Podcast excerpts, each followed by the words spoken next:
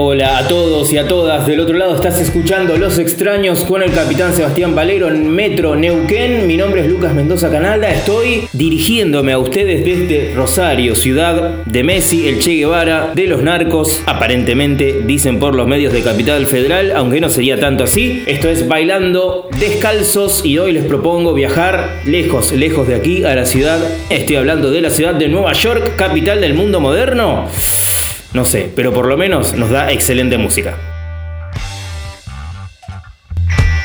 Alguna vez aclamado por algunos periodistas especializados como la segunda avenida de Gang of Four o de un post-punk hiper bailable, The Rapture, directamente desde Nueva York, fue una banda insignia de ese renacimiento post-punk que vivimos en el underground eh, indie durante la década del 2000 y que cosechó bandas como LCD Sound System, Le Tigre y obviamente The Rapture que hoy estamos conversando sobre ellos. The Rapture arrancó tocando sobre fines de los 90 y proponía una inmersión bastante interesante en lo que tenía que ver un sonido grueso de baterías, guitarras chirriantes y griterío, pero no era un griterío de punk enojado, sino que tenía que ver más con el baile, porque la idea era bailar, bailar, bailar. De hecho, quienes estallaron en esa época en la ciudad de Nueva York fueron los Strokes, que sobre todo era una banda que traía un poco la idea de, bueno, un rock and roll elegante, pero también bailable. Más allá de los Strokes, dejémoslos de lado, porque hoy en día este estallido que salió también de la ciudad de Nueva York no es tan recordado y nada más se recuerda puntualmente a LCD Sound System, pero The Rapture fue la banda que lo llevó adelante y que tal vez hizo posible que la industria se fije en este tipo de sonido.